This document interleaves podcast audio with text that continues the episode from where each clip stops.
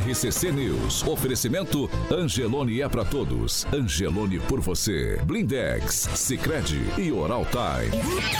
A rede da informação.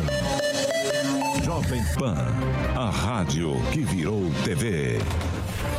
Entra no ar. O programa de maior audiência de Maringá e região. RCC News.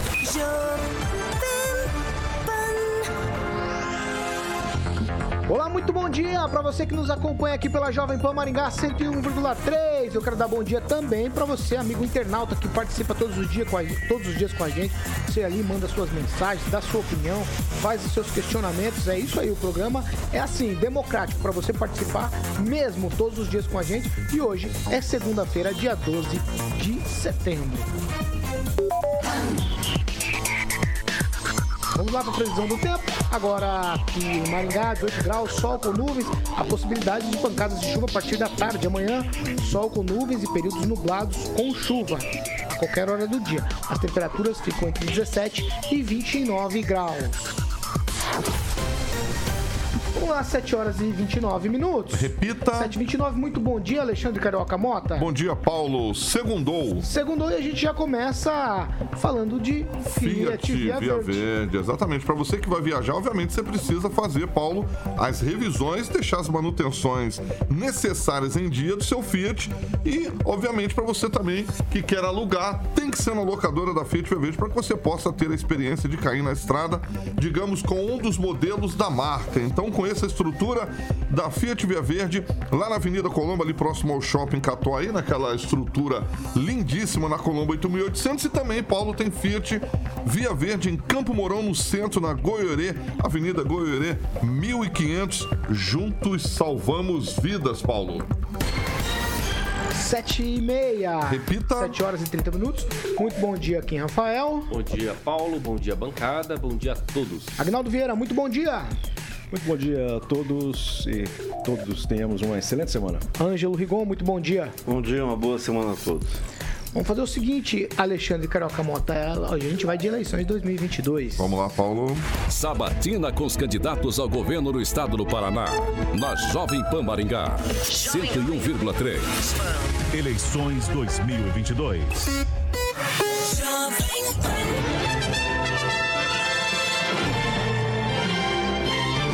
É isso aí, hoje a gente continua com a nossa sabatina aqui com candidatos ao governo do Paraná nas eleições 2022. Eu preciso sempre lembrar que nossos colunistas têm total liberdade para as perguntas e são de temas livres. O tempo de resposta do candidato vai determinando aí o número de perguntas que serão feitas durante o tempo total do programa de 45 minutos, que está dividido em dois blocos. O primeiro bloco de 25 minutos e o segundo bloco de 20 minutos. Preciso sempre frisar também que durante o break comercial na Jovem Pan Maringá, os nossos colunistas continuam fazendo menção aí é, na internet dos participantes em nossas plataformas e que ao final da sabatina o candidato tem um minuto e meio para considerações finais e convencimento do eleitor. Sabatina com os candidatos ao governo do estado do Paraná. Na Jovem Pan Maringá. 101,3. Eleições 2022. 7 horas e 32 minutos. Repita. 7h32, hoje com a gente, Roberto Requião, candidato ao governo do estado pelo PT. Requião foi é, primeiro governador eleito três vezes aqui no Paraná, foi senador por dois mandatos, foi deputado federal e também prefeito de Curitiba. Já está aqui nos estúdios da Jovem Pan Maringá.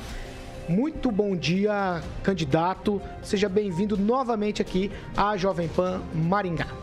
Bom dia, Paulo. Uma satisfação incrível estar batendo um papo com vocês aqui pela manhã. E na minha cidade de Maringá. Eu quero adiantar a vocês que eu sou planejador urbano, formado pela Fundação Getúlio Vargas. E o meu primeiro trabalho profissional lá atrás foi fazer com uma equipe multidisciplinar o plano diretor de Maringá, que é a cidade mais bonita e mais verde do Brasil. Vamos lá, agora 7h32. Repita. 7 horas e 32 minutos. Nosso cronômetro começa a marcar a partir de agora, candidato. E aí eu, sem a gente perder tempo, eu já vou para a primeira questão. Eu não poderia deixar passar a oportunidade de perguntar para o senhor sobre uma questão, uma chaga aqui que insiste em sangrar o usuário das rodovias no Paraná é o pedágio. O senhor, em algumas ocasiões, insistiu aí que o pedágio baixa ou acaba, né? Uma frase, essas duas palavras ficaram marcadas aí é, na, na, na vida política do senhor por conta dessa história toda que a gente sempre vive com os pedágios. E aí, quero deixar o passado para trás e dizer que a gente está num processo ainda com os pedágios. O que fazer para resolver essa situação de uma vez por todas? Porque o momento é oportuno, né? O senhor é, se eleito assume o governo do estado e tem a oportunidade de mudar essa história. O que vai ser feito com os pedágios no Paraná? O pedágio é um roubo reconhecido nacionalmente hoje. O Tribunal de Contas da União diz que cobravam aqui no Paraná cinco vezes mais do que deveriam. E o pedágio acabou porque acabou o contrato. Mas o que se delineia pela frente é um pedágio mais caro do que o pedágio antigo, com o mesmo sistema de concessionárias roubando sistematicamente o estado do Paraná. E nós temos que acabar de uma vez por todas com isso. Mas veja, nós temos estradas estaduais e temos estradas federais. Nós precisamos de uma parceria entre o próximo governador do Paraná e o presidente da República. O pedágio é criticado pelos economistas liberais do mundo. Adam Smith nunca admitiu o pedágio. O Hayek também não. Por quê? Porque você entrega para uma concessionária e a concessionária cobra e contrata terceiros para fazer obras nas rodovias. Por que esse lucro da concessionária atravessando o que o Estado poderia fazer diretamente? Então, a minha proposta é definitivamente numa parceria com Lula, que será o próximo presidente da República, acabar com isso. Fazer inicialmente um pedágio de manutenção. Por que de manutenção? Por responsabilidade. Eu não sei como é que estão realmente as finanças do Estado no Paraná, depois dessa loucura de cortar impostos, desses, dessas benesses de véspera de eleição. Então nós teríamos um pedágio para manter a estrada, cortar mato, uma ambulância para ser ligada com os hospitais regionais do estado e reboques. E nós teríamos um pedágio baratíssimo, nem 10% do que custa hoje. E se o estado estiver bem mais na frente, acabar com isso de uma vez por todas, porque as estradas devem ser construídas com os impostos que nós pagamos. O pedágio não tem cabimento algum no Brasil e em lugar algum do mundo. Os Estados Unidos têm pedágio, mas é outra coisa tem sempre uma estrada pública gratuita e um grupo econômico querendo fazer uma estrada melhor, mais rápida, mais reta, pode fazer e cobrar a sua tarifa. Mas daí o usuário escolhe, ou vai pela pública ou vai pela privada. Então temos que acabar definitivamente com isso. E quanto ao meu slogan, abaixa ou acaba, não era uma promessa, era um compromisso. Promessa faz o, o crente para o santo da sua devoção. E o meu compromisso foi interrompido pelo Ministério Público do Estado do Paraná, que dava pareceres a favor do pedágio ser aumentado, e do Ministério Público Federal, do Deltan Dallagnol, que também dava pareceres a favor do aumento. Daí ia para um juiz singular, Paulo, juiz monocrático, esse que julga sozinho, sem a turma e sem o grupo. E o juiz determinava o aumento. Eles estavam com a cabeça programada nesse liberalismo econômico, de dar todo o poder a um grupo econômico que assumia o controle das estradas. Eu espero que isso tenha acabado no Brasil, porque está acabando no mundo. Não sou só eu que me oponho a essa loucura do liberalismo selvagem. Eu estou junto com o Papa Francisco. Agnaldo Vieira. Candidato, o senhor vencendo iria para o quarto mandato ao governo do estado. E aqui eu faço algumas críticas, por exemplo, ao quinto mandato que pretende o senador Álvaro Dias. É, como o senhor pretende convencer o eleitor que ainda está apto e também com convicção e também a questão física de andar o estado e de ser o governador novamente? Bom, eu estou aqui na frente de você, eu tenho 81 anos, mas a minha forma física é excepcional. Eu faço halteres em academia três vezes por dia e a minha situação intelectual está avançada, eu estou mais maduro. Eu, depois de ter sido governador, eu fui senador, eu fui presidente do Parlamento Europeu Latino-Americano, 45 países em Bruxelas, na Bélgica. Eu fui presidente da seção brasileira do Parlatino e do Parlasul. Eu aprendi muito com o que dá certo e o que dá errado no mundo na gestão da economia. Eu não quero convencer ninguém. Eu fui convencido pelos paranaenses que nós não temos governo. Há uma ausência total de governo no estado do Paraná. O nosso governador, o Ratinho, foi um erro cometido pelo eleitorado. Ele adora o Guedes. Ele acha que o liberalismo econômico é a base de tudo. Ele se propõe a vender empresas públicas. Ele vendeu a Copel Telecom, 1 bilhão e 600 milhões. Fez o que com isso? O dinheiro foi, em grande parte, na maior parte, para os sócios privados, que não são nem brasileiros. Sabe quem são os sócios privados da Copel? Ford Corporation, Caterpillar, no Canadá, é, bombeiros e policiais de estados americanos, fundos de pensão. E nós estamos com uma tarifa completamente absurda, e eu sei disso porque fui governador, eu que montava as tarifas. A tarifa não tem sentido, está roubando a população de uma forma bem clara para aumentar o lucro de sócios que não sabem onde fica o Paraná, que entraram na Bolsa de Nova York num fundo de investimento. Então não temos que acabar com isso. Eu assumo aqui com vocês o meu primeiro compromisso. Me elejo governador e ponho na rua todos os administradores, diretores e presidentes da Copel e da Sanepar que trabalham contra o povo do Paraná e ponho a empresa novamente a favor do Estado. Lembra, quando eu fui governador, era a melhor, a menor tarifa do Brasil. E além disso, eu construí três usinas hidrelétricas. A Copel tem um monopólio do fornecimento da energia. Ela não tem prejuízo de forma alguma, mas agora ela está exagerando nas tarifas para dar lucro para essa gente. E o pessoal do governo diz o seguinte: a Copel é do mercado e dos acionistas. Mas não é só isso que eu faço. Eles modificaram o estatuto da Copel e deram um direito decisório para os sócios minoritários. Ou seja, eles roubaram o Estado do Paraná passando os direitos do Estado para os sócios minoritários. Isso tem que ser investigado e levado a juízo. É um crime contra o povo. Isto é uma das coisas que me levam a me propor ser governador e consertar o Estado do Paraná desta loucura que está acontecendo hoje. Quem, Rafael? Bom dia, candidato. É, o senhor falou sobre o erro né, de terem eleito o Ratinho Júnior. O Ratinho ele teve nas últimas eleições aí 3 milhões 210 mil 712 votos. O que falar para esses 3 milhões 210 mil 712 votos que eles erraram e por que o Requião hoje é uma opção para esses 3 milhões? O pessoal errou porque o, o Rato jogou com um esquema publicitário muito bom. Você sabe que o Ratão tem hoje 104 outorgas de rádio.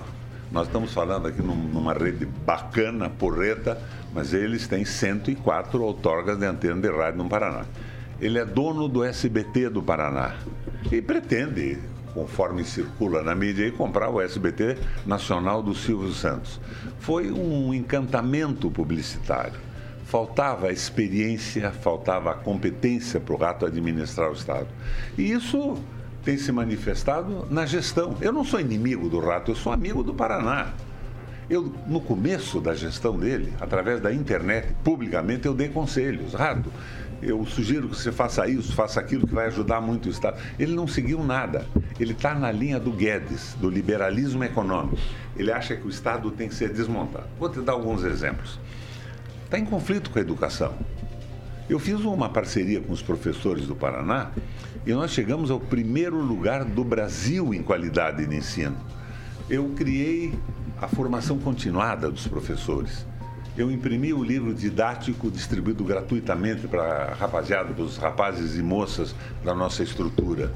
Eu criei uma merenda escolar sensacional com a agricultura familiar fornecendo insumos. Eu coloquei a internet em todas as salas de aula. O Rato vendeu a Copel Telecom vendeu a Copel Telecom e logo depois ele alugou de quem tinha comprado aquele grupo do Tanuri por 180 ou 160 milhões por ano. Não tem cabimento. A impressão que eu tenho é que ele não sabe o que fazer no governo do Estado, mas está na mão das pessoas que querem o Estado mínimo. Eu equipei 44 hospitais no Paraná regionais. Eu queria inclusive aqui em Maringá. Eu queria hospitais que servissem a população perto de onde ela morava. Eu fiz 31 inteiramente novos. E reformas pesadíssimas nos outros. Praticamente novos hospitais. Londrina, por exemplo, tinha um postão na Zona Sul e na Zona Norte. Eu transformei os dois postos em grandes hospitais para atendimento à população. Hoje, não tem médico, não tem enfermeiro, nunca mais fizeram um, um concurso público, não fazem concurso para professor. E o Estado está em conflito com a polícia, forçando policiais civis e militares a jornadas duplas, triplas, com um congelamento de salário há 7, 8 anos. Eu não estou falando nem aumento, é congelamento. Mas, porém, contudo, todavia, ele dá 17 bilhões de isenção fiscal para as multinacionais e as grandes empresas. Quais são? Não sei. Ele faz isso secretamente. E é dinheiro público, não pode ser secreto. Eu não sou contra uma isenção fiscal para uma empresa que traga uma tecnologia que, por exemplo, Maringá não conhece, que garanta empregos para a população e bons salários, num acordo claro, escrito. Quando eu fui governador, eu dei isenção, você lembra? Microempresa não pagava imposto no Paraná. As pequenas empresas, que são, as micro e as pequenas, são responsáveis por 80% dos empregos oferecidos à população.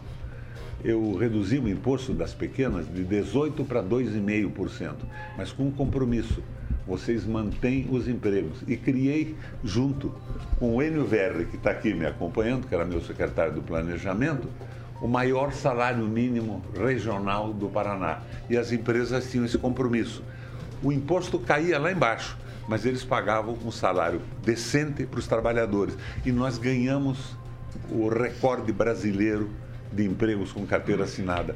Parece que o Rato não entende nada disso. Ele dá 17 bilhões de isenção para as multinacionais. Você sabe quanto custaria acertar o salário de todos os funcionários públicos? Não só dos professores, dos médicos, enfermeiros e dos policiais, de todos, 4 bilhões e meio. Então, fica aqui outro compromisso meu eu quebro esse sigilo imediatamente, vou fazer uma revisão disso, porque o salário dos funcionários mobiliza a economia também. Se ninguém ganha, ninguém compra, não há mais crescimento comercial nem industrial no Estado. O rato não entende isso. Ângelo Rigon. Ah, bom dia, governador. É, eu, eu, queria saber o peso disso tudo que o senhor comentou agora, já que o senhor ex-secretário de Planejamento pode virar ministro da Economia do governo Lula. É, o peso dessas promessas, da, esse negócio dos 17 bilhões, como é que fica isso, já que o senhor sempre foi considerado, em todos os governos que o senhor comandou, como o governador que tinha mais moral, mais acesso, o pequeno empresário, o empresário gosta do senhor. Como mais, aí vem um governador, faz um monte de promessa, dá um monte de. Né? É, faz uma mexida, como o Bolsonaro está fazendo nível. É, que peso isso teria uma influência? É, qual o peso disso na campanha do senhor? Bom, eu acho que há uma consciência do empresariado paranaense que eu fui um governador parceiro. Eu fui empresário na minha vida, eu comecei a minha vida, Ângelo, como agricultor, pequeno agricultor. Eu plantava milho, batata, criava porco, galinha, e vendia no mercado municipal de Curitiba antes de ir para aula no Colégio Estadual do Paraná. Porque não havia SEASA naquela época. Então eu, eu senti o que é a vida de um agricultor.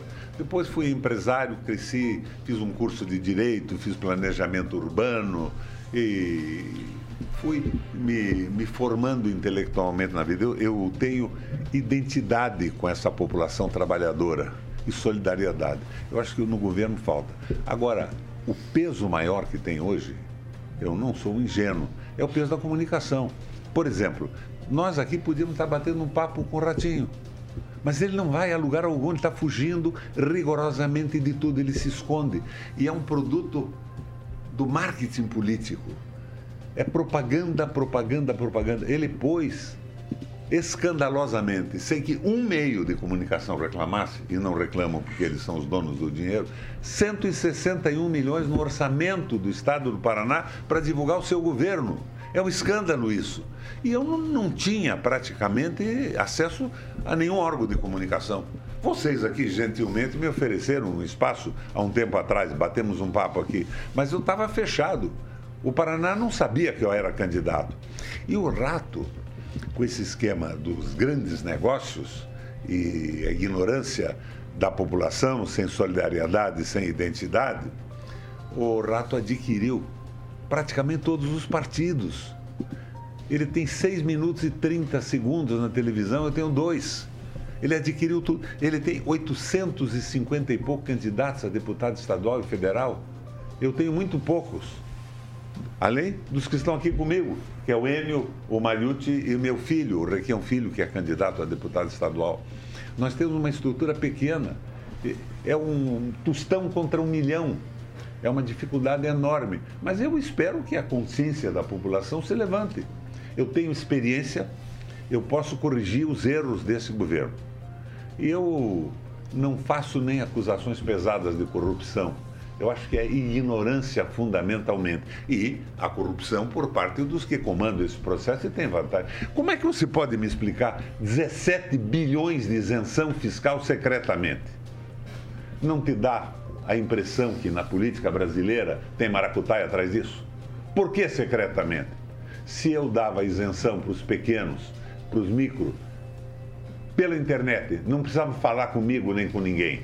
Agora, hoje tem uma comissão de amigos do governador que definem quem paga e quem não paga. 17 bilhões. Em quatro anos, 17 bilhões é um orçamento inteiro do estado do Paraná. Eu acho que isso é um, uma coisa absolutamente inexplicável. É um erro. Conflito com professores, conflito com o pessoal da saúde, conflito com a segurança pública uma segurança pública repressiva para conter movimentos de protesto de pessoas indignadas quando perdem os seus direitos. A segurança pública tem que ser preventiva. Ela tem que cuidar das pessoas. Eu criei a patrulha escolar. Ele bota um militar dirigindo uma escola. Que tal a gente botar as professorinhas comandando os batalhões e as companhias? Não foram preparadas para isso. Nem os policiais do Exército ou da Polícia Militar foram preparados para comandar escolas. E eu não quero dizer a vocês que um ou outro não tenha competência, assim como uma ou outra professora comandaria muito bem também um batalhão. Mas a corporação não foi preparada para isso. O Rato não é governador do Paraná. Eu não sou contra o Rato. Eu quero preencher o vazio do governo desse estado restabelecendo os empregos, os salários, a dignidade e o direito das pessoas e baixando o raio da conta de água e de luz. Porque, Rigon, no fim do mês, a população não sabe se paga água e luz ou põe comida na mesa. Nós estamos numa situação de extrema dificuldade e temos um governo rigorosamente irresponsável. Luiz Neto. Primeiro, bom dia, ex-governador Roberto Requião. Quando a gente fala em administração pública, né, a gente tem que trazer é, a boa eficiência, né, e lembrar do nosso passado para construir um futuro ainda melhor. Eu queria trazer dois fatos que foram noticiados pelos amigos da imprensa e que o senhor comentasse em relação a isso para o novo governo. Como é que a gente pode ver o novo governo Requião? A Veja, ela coloca a condenação do seu irmão, o Eduardo Requião, é, em 2004, quando administrava o Porto de Paranaguá, pela má gestão do porto, uma dívida que a, a, Justiça do Estado do Paraná cobra 26 milhões de reais de volta aos cofres públicos. E a Gazeta do Povo, ela lembrou em 2010 é, a questão da, da saúde do Paraná, né? Segundo a Gazeta do Povo, foram perdidos mais de 1,9 bilhões de reais em investimentos que não foram feitos na saúde do Paraná entre 2003 e 2007, né? E esse valor, é, ele, ele, esse percentual mínimo era previsto na emenda constitucional 29 de 2000. Então eu queria que o senhor comentasse sobre isso, o que, que o Paraná pode, pode esperar da nova gestão Requião em relação à eficiência dos recursos públicos e essas, e essas informações aqui que tanto chocam, né? O senhor ficou quase 11 anos no poder, o que, que pode ser diferente e o que, que o senhor tem a dizer sobre isso? Luizinho, tenta se aprofundar mais antes de fazer É a imprensa, né? É a imprensa, é, ex-governador. Eu vou te Não, dizer o nós seguinte. Nós temos que valorizar os colegas. Eu construí 31 hospitais novos investimentos brutais que nunca existiram na história do Paraná. E reformei profundamente, praticamente construí de verdade um total de 44 hospitais regionais. É um investimento pesadíssimo, nunca faltou investimento para a educação. Veja os de Londrina. Tinha um postão de saúde da Zona Norte e Zona Sul, então diz o Requião não construiu, reformou. Tudo bem, mas eu fiz dois grandes hospitais. Reformei o HU, fiz o, o hospital de transplante de medula óssea, eu fiz o primeiro hospital de queimados do Brasil, em Londrina. Eu investi aqui também. no hospital e tudo mais. Então não houve esse problema da saúde. Agora, quanto ao meu irmão, o que se disse, eu espero que não seja o que se pensa, se disse que a imprensa falou, é de uma canalice absoluta. Porque a condenação de Eduardo não tem nada a ver com má gestão e desvio. O porto de Paranaguá punha areia, os exportadores punham areia na soja e jogavam urina de vaca para que o teste de laboratório garantisse o teor de proteína. Nós descobrimos isso e pusemos uma fiscalização pesada no porto. Depois a Assembleia Legislativa votou que se separasse a soja transgênica da soja comum que tinha um preço melhor no mundo. O Eduardo fez essa separação. E isso ele fez por determinação legal, por determinação minha e não dele separe a soja. Nós acabamos com o problema da exportação brasileira, chegava num porto europeu, eles devolviam, porque eles faziam um teste mais elaborado. Então eu passei a fazer uma fiscalização pesada no porto. Então diz que o Eduardo deu prejuízo ao agronegócio. Que prejuízo? De vender soja contaminada, de desmoralizar o Brasil e o Paraná? Nós fizemos uma revolução no porto, o porto não existia. Nós tivemos que pavimentar de concreto o Paranaguá porque os caminhões atolavam quando entravam na cidade para ir ao porto. Nós acabamos com as filas fazendo agendamento eletrônico. E a condenação do Eduardo é uma canalice completa, porque condenam o Eduardo porque ele teria causado um prejuízo aos que roubavam o Paraná e desviavam mercadoria do porto contaminada. Então, nada disto é sério. E o que o Eduardo fez foi por determinação minha mas não tiveram coragem de tentar me processar. Havia uma lei que proibia a mistura da soja. Claro, nós exportávamos a soja transgênica também, mas eles queriam misturar, eles queriam avançar. Atrás disso estava Monsanto. O Paraná, naquela época, tinha um e pouco, 1% de soja transgênica. Hoje, hoje acabou isso. Hoje tem 99% que contaminou tudo. E foi um erro. Agora, o Eduardo agiu com absoluta seriedade e agiu por minha determinação. Não tem desvio de um tostão. Agora dizem, não, ele impediu os ladrões de roubarem o porto, tem que ser condenado por isso. É o que me faz desacreditar no sistema jurídico brasileiro. 7 horas e 55 minutos. Repita. 7h55, nós estamos hoje sabatinando aqui o candidato ao governo do Paraná, Roberto Requião. Vamos fazer o seguinte, meu amigo Carioca, nós vamos para um break. Rapidinho já a gente tá de volta e a gente continua aqui nessa conversa com o candidato Roberto Requião, ele é candidato pelo PT ao governo do Paraná. Sabatina com os candidatos ao governo do estado do Paraná. Na Jovem Pan Maringá. 101,3. Eleições 2022. RCC News. Oferecimento. Angelone é para todos. Angelone por você. Blindex. Escolha o original. Escolha Blindex, a marca do vidro temperado. Sicredi União Paraná São Paulo agora é Sicredi Dexis. Oral Time Odontologia. Hora de sorrir é agora. Setembro é o mês do cliente Angelone, o mês mais esperado do ano, com ofertas por toda a loja. Aproveite! 7 horas e 56 minutos. Agora a gente vai para as participações aí de quem é, está em nossas plataformas. Eu começo com você, Agnaldo Vieira. Você tem aí? O Zaqueu Silva diz aqui, acho que é uma frase do, do candidato: Pão se compra na padaria, pesquisas, a gente vai e compra um desses institutos por aí. Roberto Requião. Acho que ele está tirando uma frase do senhor aqui e comentando. Quem, Rafael? Você tem? Olha, o Claudemir Tiburcio escreveu o seguinte, ó. Cadê o Fernando Tupan para colocar o Requião na parede? Acho que... Ah, é. O Neto veio no lugar. Você tem, Rigon? Vai. Não, só uma, uma foto que eu recebi aqui do lançamento do, da campanha é, do Marius, que está aqui presente, inclusive, que está o Requião, pelo jeito, foi bem movimentado. Você tem, Neto? É, algumas participações do pessoal que nos acompanha, o Paulo Luciano, também o Luiz Fernando Rodrigues e o Claudemir Biondo, que estão sintonizados aqui nas redes sociais. Agnaldo? Ô, Paulo, vou pedir um momento é, à parte especial só para lamentar a morte do companheiro Cláudio Augusto, ele que era o filho mais velho do apresentador Pinga Fogo, né? Faleceu e o, tinha 51 anos apenas, talvez um mal súbito. E era o filho mais velho dele. Um, um ataque do coração, talvez, ainda não, não se sabe exatamente, mas infelizmente E o velório acontece lá na Capela Mortuária da cidade de Jandaia do Sul, onde também será sepultado, infelizmente, é a lamentar essa perda. Você tem algo, Rigon? Não, só para acrescentar o que era tido como uma pessoa muito reservada, né? Ele morava com a mãe, almoçou e depois foi deitar e tudo indica que foi um infarto. Era uma pessoa bem conhecida lá. É, quem? É, bem lembrado do Zaqueu Silva, né? Ficou, eh, dando parabéns ao Felipe Drogovic, né? O maringaense que ganhou aí. É, exato. Falamos na campeão, né? sexta-feira, Fórmula né? 2, né? Falamos disso Só na sexta-feira. Ele foi então. realmente campeão. É. Vamos lá, já estamos de volta, Carioca. Você que comanda por aí. 7 horas e 58 minutos. Repita. 7h58, estamos de volta. Hoje estamos sabatinando o candidato a governo do estado, Roberto Requião.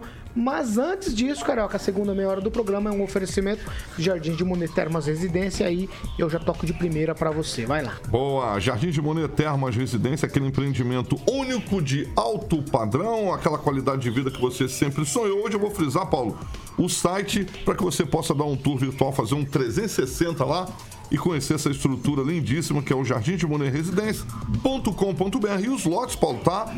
É, para que você possa entrar em contato com a galera da Monolux no telefone 3224 3662. Monolux 3224 3662 e o slogan que deixa o Giba muito feliz.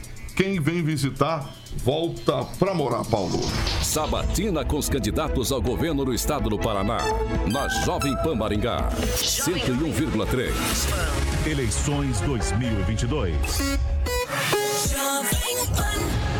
7 horas e 59 minutos. Repita. 7 e 59. Agora nós vamos para o segundo bloco da sabatina aqui com o candidato Roberto Requião. Vou pedir para nossa equipe já colocar novamente o cronômetro. A partir de agora, mais 20 minutos aí de entrevista com o candidato. Certo? Vamos lá então? Candidato, o senhor falou da saúde e eu, eu não podia deixar de fazer essa pergunta aqui também. Aqui em Maringá, o prefeito Ulisses Maia, ele é do partido do atual governador. E aí, a gente tem uma situação aqui, voltando a falar da saúde, que é o Hospital da Criança, que era uma previsão para nove meses, nós já estamos com quatro anos. E agora, na última semana, o Igon soltou uma informação dizendo que o hospital vai funcionar, mas pela metade, manco, né? Um pé na água, outro pé seco. É, vão, vão colocar serviços de UPAs, de postos de saúde, para ser atendido nesse hospital. Que a gente viu com tanto olho bom, né? Foram bons olhos, porque, afinal de contas, o turismo da saúde, das famílias que levam os filhos para tratar em Curitiba, eu falo com propriedade isso, porque eu fiz isso com o meu filho, então eu sei do que se dói, de quanto é a dor, qual é a dificuldade de levar um filho aqui de Maringá para tratar em Curitiba. E a gente tem o Hospital da Criança, que foi dito com pompa e circunstância que seria a solução dos problemas aqui para o norte e noroeste do Paraná e também o sul do Mato Grosso do Sul. No entanto, a gente não vê isso como realidade. A gente vê sempre se protelando, então nove meses, já fazem quatro anos e nada. O senhor teria uma solução efetiva para botar para funcionar esse hospital da criança? Sem a menor sombra de dúvida. Aliás, eu fiz um hospital da criança em Campo Largo, especializado em criança. Dei o nome do pediatra que me atendeu quando eu era criança, o Dr. Valdemar Monastier. É um hospital fantástico. Você sabe que está sem médico? Não fizeram um concurso em nenhum hospital do Paraná? A coisa não funciona mais? A impressão que a gente tem é que eles querem privatizar o sistema. Então não contratam funcionários, não fazem funcionar. Mas esse hospital está capenga, porque é de um governo capenga. Eu tive em Guarapuava esses dias. Em 92 cogitaram no hospital, quando eu saí do, do, do governo. Depois fizeram, em 92, não, 2009. Depois eh, o Beto Richa inaugurou esse hospital. Depois ele foi inaugurado de novo pela Cida Borghetti. E outro dia o Ratinho lá foi e inaugurou também. Sabe que o hospital não tem médico? Teoricamente ele teria 20 UTIs, 60 leitos, não tem nada funcionando. Não existe saúde funcionando, mas existe 17 bilhões de isenção fiscal secretamente para as grandes empresas. Atrás disso o que existe é a visão do Guedes, do liberalismo selvagem. Eles querem acabar com o Estado, com o serviço público. Um hospital privado traz medicina de qualidade para muito rico, mas pobre fica sem atendimento de saúde. É um erro o governo do Rato. É por isso que eu sou candidato. Eu quero consertar isso. Eu dei o apoio para o hospital de, de, de, Maringá. Eu tenho um apreço especial pela cidade Eu fiz o primeiro plano diretor comandando uma equipe múltipla. Eu acho que é a mais bem planejada cidade do Brasil. Não por ter sido eu o coordenador do, do planejamento, porque teve um planejamento efetivo. Eu só tinha um problema em Maringá. Você trabalha as variáveis para fazer um plano diretor, mas quando chegava na hora das commodities, as variáveis estavam por conta da Bolsa de Nova York. A gente não sabia bem como podia projetar a renda disso. Mas é uma cidade maravilhosa. E hoje, cá entre nós, tem um prefeito que não é do meu partido. Eu estou com o Mariucci aqui, que foi candidato. Mas não vai mal, não. Eu acho que temos um bom prefeito em Maringá. E a cidade é maravilhosa. Mas sem apoio do Estado, como é que nós vamos fazer funcionar isso? Nós não temos governo do Paraná. O Ratinho não é governador do estado do Paraná. Ele vai para Dubai com duzentos e tantas pessoas, uma festa, uma coisa maravilhosa. O pai compra o SBT, do Paraná, quer comprar o Nacional. Paulo, o que, que ganha o Paraná se o ratão fica cada vez mais rico? E eu gosto do velho, viu? O velho não é meu adversário, não é um comunicador popular porreta. Mas não tem o raio da sensibilidade social, identidade com o povão, solidariedade com as pessoas. São grandes negócios. O Estado precisa de um governador com identidade com o povo, solidariedade com as pessoas e amor. E competência, meu Deus. Não é possível ter um governo tão incompetente, tão vazio de realizações. Eu mexi em Maringá quando era governador. Depois que eu saí, o que aconteceu aqui, pela mão do governo do Estado? Nada, rigorosamente nada. Não é só aqui, é no Paraná inteiro. Luiz Neto. É, governador, concordo com o senhor. Né? Acredito que o investimento dos municípios ele é, prim, ele é primário e o uso dos recursos eles têm que ser feitos da melhor forma. Eu queria, antes de que o senhor comentasse uma fala do governador, falar sobre as aposentadorias, né? A, a pensão dos ex-governadores hoje, ela chega a quase 30 mil reais, acima do INSS. E o Ratinho, ele disse que o senhor estaria bravo com ele, né? Isso aqui está publicado é, num portal, que o senhor estaria bravo porque ele tirou a aposentadoria do senhor. O que, que o senhor tem a dizer sobre isso? Mentira do Ratinho. O Ratinho não tirou porra nenhuma, Luiz. É mentira deslavada. O Ratinho está falsificando o processo eleitoral. Ele vai a Foz do Iguaçu, tira uma fotografia do lado da nova ponte. Você sabe quem fez a nova ponte? Itaipu. Sabe quem era o presidente de Itaipu quando a ponte foi engendrada? Era o Samek, no governo da Dilma e do Lula. Você sabe quem é que paga a ponte de Itaipu? O Paraguai e o Brasil. O Paraguai paga metade, nós pagamos outra metade. Porque Itaipu está tendo dinheiro de sobra. Você sabe por quê, Luiz? Porque o Itaipu foi financiada com aval do Brasil. E no ano que vem acaba o financiamento. Mas este ano já diminuiu brutalmente a quantia paga por Itaipu para o financiamento, está sobrando dinheiro. E eles resolveram então investir no Brasil, no contorno de Cascavel, na, na, na, boiadeira, em estradas, na ponte. E o rato vai lá, tira uma fotografia e diz que foi ele que fez. O, a aposentadoria de ex-governador não é, em princípio, uma coisa má. Mas eu não tenho isso porque o Supremo acabou com isso. Por que eu digo a você que não é má? Eu fui governador três vezes. Antes de ser governador, Luiz, eu era advogado, eu tinha uma banca nacional de advocacia. Eu fui empresário, eu fui industrial, eu fui comerciante. Eu larguei tudo isso para fazer política. Eu estou na linha do Papa Francisco. A política é a forma de caridade mais profunda que existe no mundo, que você abre mão da riqueza pessoal, do sucesso econômico, para se dedicar às pessoas. Eu entrei nisso de uma forma absoluta. Por que, que eu entrei nisso? Eu cheguei num momento e tomei consciência de que a nossa vida não é eterna. Todos nós temos um período na Terra. E que quem dedica a vida para ficar rico, comprar redes de televisão e tudo mais, pode ser enterrado na avenida principal do cemitério, mas não terá deixado contribuição alguma para os netos, para a população, para a melhoria da condição de vida das pessoas. Então eu resolvi me dedicar à política para mudar a vida das pessoas. Eu sou filho de um médico que segunda, terça e quarta-feira trabalhava de graça para a periferia de Curitiba, porque ele achava que a medicina era, era uma missão.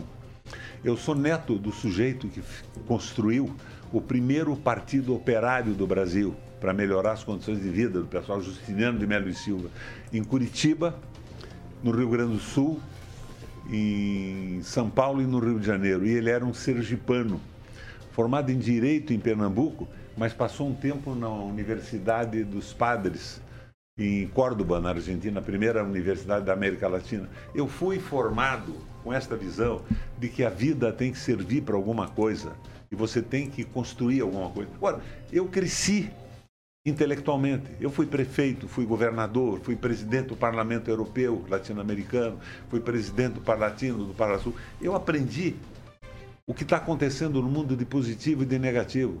Agora, o rato mente. Ele não construiu a ponte, não construiu a boiadeira, não construiu nada. E o que é que ele fez? O Itaipu não tem um departamento de obras. Então pediu para a Secretaria de, de, do Estado licitar a obra. Mas é integralmente de Itaipu. Dinheiro de Itaipu. A boiadeira também. O contorno de, de, Cascavel também. Olha, eu uma vez fui a Cascavel e fui tomar um café, um chá, na casa do, do Assis Gurgax, que é um sujeito muito rico, é dono da Escatura, Exatura, uma empresa enorme, mas que começou a vida como motorista de lotação. É meu amigo, sujeito extraordinário. E ele me disse, Requião, tem uma estrada federal aqui que liga Cascavel a Toledo, mas é muito estreita. Tem jovens que estudam num município e moram no outro, ou vice-versa, e estão morrendo numa quantidade enorme em acidentes da estrada. Mas você não pode resolver porque a estrada é federal. Eu era governador do Paraná. Se a estrada pode ser federal, mas quem está morrendo é paranaense. Eu vou mandar duplicar isso. E mandei duplicar com o dinheiro do Estado do Paraná. O rato teve outro dia lá. E mostraram a ele a estrada duplicada. Ele olhou e disse: Ah, o Requião que duplicou, mas que bacana, né? Vamos botar um pedágio aí. Eu quis salvar vidas, o rato quer fazer um negócio. É a diferença entre o rato e o Requião. Agnaldo Vieira. Agora, ele está mentindo sistematicamente no programa eleitoral. Ele apresenta coisas que ele não fez, ele apresentou outro dia um, o maior programa brasileiro para os idosos. Você assistiu isso? Não assistiu? Você sabe qual é o maior programa brasileiro para os idosos? É um conjuntinho do BNH, da Coab, de 40 casas. Elas são alugadas para os velhinhos. Se os velhinhos não pagarem aluguel, vão para a rua. 40 casas. Um conjunto de 40 casas vai para a televisão como o maior programa de idosos do Brasil. Parece que ele projeta fazer mais dois. Seriam 120 pessoas. Vai mentir assim lá longe. É o produto de mais. O rato não existe. Existe uma ficção na televisão. Nós estamos sem governo no estado do Paraná. Candidato Requião, nós temos aqui trazer para Maringá a questão judicial que envolve a Sanepar com a, o município de Maringá. Para a Justiça, essa, esse contrato eh, já não tem mais validade, se não me engano, desde 2010, e propõe né, uma nova licitação ou que o município eh, faça uma licitação ou até que retome esse serviço. Como é que ficaria a relação? O que, que o senhor acha disso? O município pode assumir, até por conta de que a Sanepar ela arrecada um valor alto na cidade, até para compensar os outros municípios menores, onde ela tem uma certa defasagem, uma certa liquidez com esses outros municípios menores. Né? Maringá acaba pagando por esses outros municípios. Com a relação da Sanepar, especificamente com o município de Maringá, o que o senhor acha dessa situação? Agnaldo Vieira. Esse processo foi montado pelos militares. É um troço porreta que eles fizeram. Chama-se subsídio cruzado. Eles criaram companhias estaduais de água e esgoto, porque municípios pequenos não têm escala de consumidores que justifiquem um investimento grande. Mas o Estado tem a obrigação de cuidar da saúde pública deles. E se não tiver saneamento e não tiver água tratada, a saúde vai para o beleléu. Então é o subsídio cruzado. Eu, quando fui governador, eu sabia que havia um movimento no Brasil para privatizar o sistema de água e esgoto. Se privatizar, os pequenos municípios não terão mais condição de investir. Então, eu fiz uma mudança nos contratos. Eu estabeleci nos contratos que se a Sanepar fosse privatizada, todos os municípios do Paraná receberiam de graça todos os investimentos de volta e podiam fazer a sua própria, seu próprio sistema de água e esgoto. Eu acho que a, que, a, que a briga é essa. Eles querem privatizar isso tudo. E daí nós não vamos ter no interior, nos municípios mais pobres, saúde pública funcionando. É claro que as grandes cidades não significa que Maringá, Curitiba, Londrina estejam pagando. Elas têm escala. Então, mesmo com um lucro pequeno nessas grandes cidades, você tem um plus para fazer o saneamento nas pequenas cidades e resolver o problema de segurança, de saúde da população. Agora, eles estão tentando privatizar a Sanepar. Eu já disse a você, eu ponho na rua essa gente toda. Não há, não há investimento mais. Eu investi pesadamente aqui, lembra o Saidão, o Saíde Ferreira? Foi meu parceiro, não era do meu partido nem nada. Fizemos os conjuntos habitacionais enormes, fizemos uma penitenciária, fizemos investimentos pesadíssimos na estrutura da, da faculdade aqui, que nunca tinha havido na história do Paraná. Nós mexemos com Maringá porque havia uma parceria. Não há, eles querem privatizar tudo, está errado. O prefeito está certo brigando. Agora, eu acho que isolar o sistema não é bom para o Paraná. Mas se a Sanepar vai ser privatizada, por que, que Maringá vai entregar para um grupo, aumentar a tarifa e ter lucros fantásticos à custa do sacrifício da população? É uma coisa que tem que ser resolvida. Quem, Rafael? Candidato, é, segundo informações do INCRA, né, o governo federal, em três anos e meio, aí, é, concedeu 353 mil títulos, né, dentre é, muito mais do que um período de 2000 a 2016. E em Londrina, aqui, no mês passado, 179 famílias receberam títulos de propriedade de terra em assentamentos originários de antigas invasões, o MST. Como o senhor avalia esse, essa titulação de terra? Está me dizendo que o Bolsonaro entrou para o MST. Eu acho que você tem que respeitar o direito das pessoas. Assentamentos de terras que foram desapropriadas têm que ser legalizados. Eu acho que isso é uma, uma coisa natural. Não, não vejo isso com horror, não, apesar de ter sido feito pelo Bolsonaro. Se tem um trabalhador sem terra, numa área desapropriada, se ele está produzindo, você sabe que ah, eu tenho uma admiração. O Bolsonaro então acertou. Ah, claro, fez o que tinha que fazer. Eu tenho admiração pelo agronegócio. Eu fui governador do Paraná três vezes. E o nosso agronegócio tem uma produtividade igual ou superior à norte-americana. Não é um motivo de orgulho? Mas hoje o agronegócio está plantando dólar. Ele planta soja e milho. 79% da soja plantada no Brasil vai para a China. Uma outra parte vai para outros lugares. É ração para o gado, para os suínos, para as vacas, para os bois desses outros países. E nós estamos tendo que importar arroz e feijão. Eu tenho uma paixão especial pela pequena agricultura diversificada que põe comida na nossa mesa. O agronegócio é bom porque quando ele arrecada dólares, ele nos dá a condição de comerciarmos com o planeta Terra no que nós precisamos até para o nosso desenvolvimento. Não é ruim isso, mas falta governo. A França e a Inglaterra têm um acordo com o agronegócio para produzir alimentos. Não é produzir arroz, não é produzir soja e milho para alimentar gado e porco no mundo. Não temos que comer, temos que ter segurança alimentar. E o meu sonho é fazer da pequena agricultura um exemplo para o Brasil e para o mundo. Vocês lembram do nosso governo? Irrigação noturna. Eu dava 75% de desconto no preço da energia elétrica das 9 da noite até as 6 e meia da manhã. Trator solidário. Custava 80 mil um trator. Eu fiz um registro de preço estadual, baixei para 53 mil e financiei, em parceria com o Banco do Brasil, nossa agência de fomento, com equivalência em milho para escapar dos juros dos bancos. Então o cara plantava uma alqueira de milho, ele sabia que estava pago o seu, o seu trator. Irrigação noturna, trator solidário, fundo de aval. Você sabe que no Paraná, uma parte das famílias não tem nem título de propriedade. Estão morando lá 200 anos, mas não tiveram como contratar um advogado nem experiência inteligência sobre isso, nem dinheiro. Eu garanti o financiamento com fundo de aval do Estado do Paraná e nós fizemos uma produção incrível. Nós revertemos o êxodo rural. As pessoas começaram a voltar para a propriedade, os filhos, porque viram, não, o Estado está dando uma mão forte para nós. A nossa pequena agricultura diversificada vai nos dar lucro, nós vamos poder crescer economicamente e voltar. Nós bloqueamos o êxodo rural. E nós tivemos um programa de meio ambiente. Eu vi o rato anunciar outro dia. Plantei 6 milhões e 500 mil árvores. Que brincadeira, né? No nosso programa, eu fui receber em Frankfurt um prêmio internacional na Alemanha.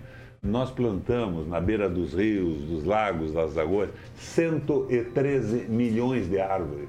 O que eu quero dizer para você é que o que eu fiz não foi nada extraordinário, era o que era necessário ser feito. E o rato não é governador, não tem governo no Paraná hoje. E eu não falo em, em, em propriedade familiar rural. Não. Por quê? Sabe que a impressão que me dá? Que você está querendo dar umas galinhas para o cara, uma cabra, um bode, e para ele plantar uma hora de comer. Não, eu quero a propriedade produtiva, dando oportunidade para os filhos crescerem, abastecendo de comida a nossa mesa. Rigon. Então, são coisas completamente diferentes. O rato é o Bolsonaro. Aliás, é o Guedes, né? Que o Bolsonaro, me perdoe a franqueza, ele não é presidente do Brasil. O Bolsonaro queria mandar matar o Fernando Henrique quando ele privatizou a Vale do Rio Doce. E hoje está aí vendendo Eletrobras, vendendo Petrobras, não tem cabimento isso. É um erro o Bolsonaro. E nós temos que corrigir esse erro.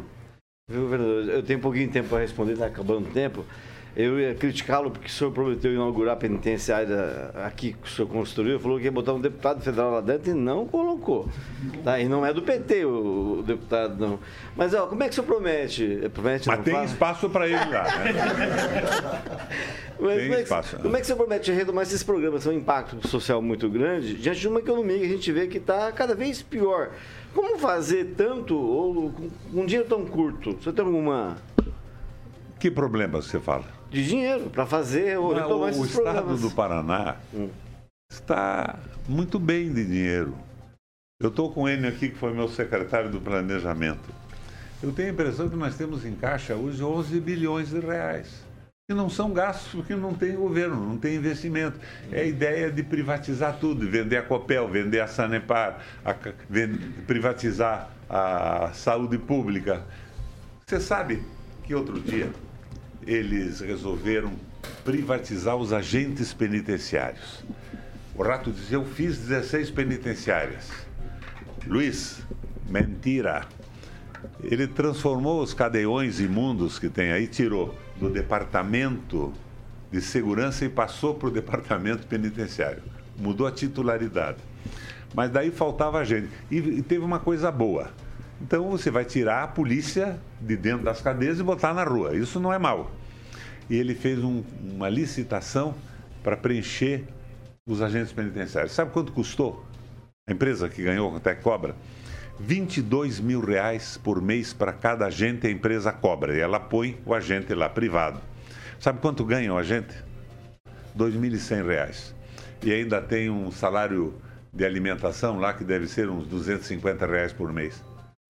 Como tem ainda, sendo privada, o 13 terceiro, precisa um fundozinho para prevenção de um- uma lide trabalhista, eles gastam 5.100 por funcionário, recebem 22. Não é o caso de polícia, de cadeia, de investigação, isso não é um crime.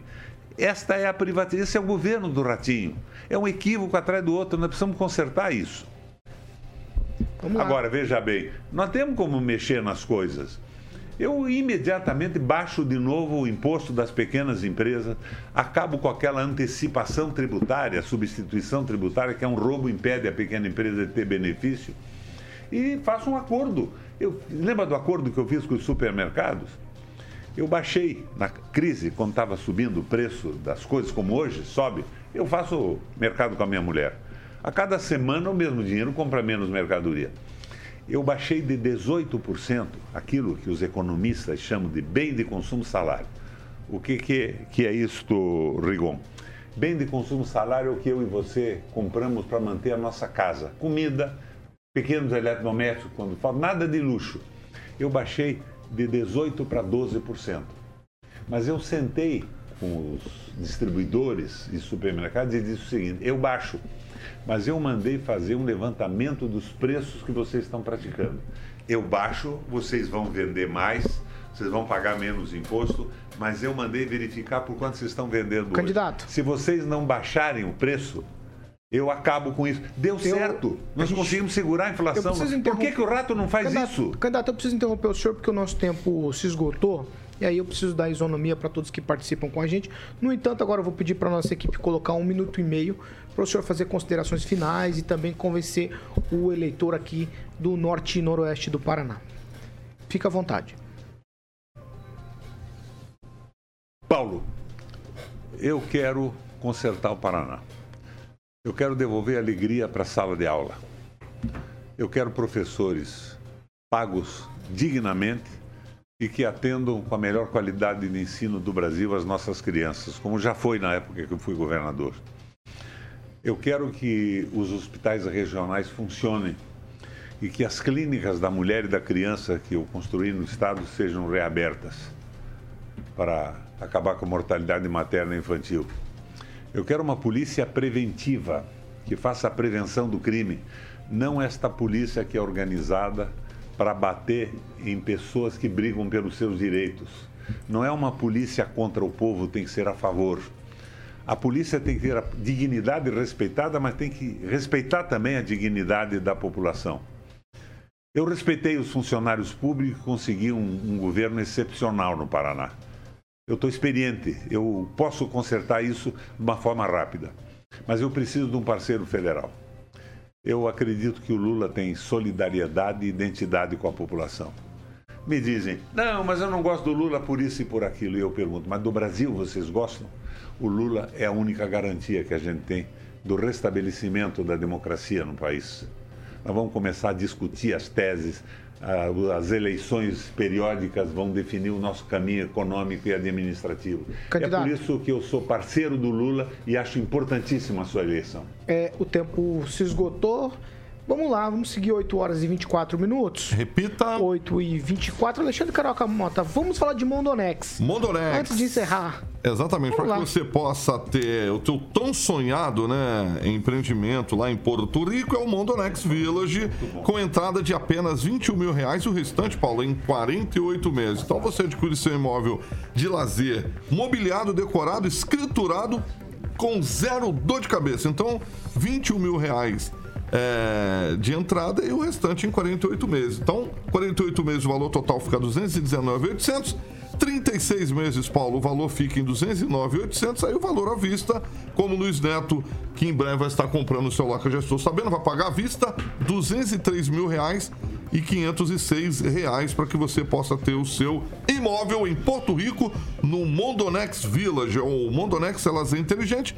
Você pode estar acessando o site aí, como o Murilo está mostrando as imagens do nosso canal no YouTube, é mondonex.com.br, Paulinho. 8 horas e 25 minutos. Repita. 8 e 25. Tchau, Kim Rafael. Tchau, até amanhã. Tchau, Agnaldo Vieira. Um abraço a todos. Tchau, Luiz Neto. Tchau, tchau. Até amanhã. Tchau, Ângelo Rigon. Tchau, um abraço a todos. Quero agradecer a presença do candidato Roberto Requião com a gente nessa manhã de segunda-feira. Muito obrigado, candidato. Tchau, tchau. Vamos lá, Carioquinha. Vamos embora agora, filho? Vamos, O que tem vem por aí? Rock and Pop, Paulinho. Qual que é a canção? Fala aí pra mim. Você quer nacional ou internacional? Eu quero que você determinar. Então vamos de nacional, Nat Roots, o Carcará e a Rosa. Tchau. Você tem alguma coisa, Agnaldo? Você sorriu? Não, segue o baile aqui. Segue o baile, Requião então. não pode brincar muito. Vamos- não. vamos embora, então. Tem lembrar das noitadas, em Vambora. Mas não é bom, não. Vambora. Segue o meu baile. Deus, segue o baile. Ó, é isso aí. Essa aqui é a Jovem Pan Maringá, 100,3, a maior cobertura do norte do Paraná. 4 milhões de ouvintes, 27 anos no ar. O nosso compromisso é sempre com a verdade. Tchau, tchau e até amanhã.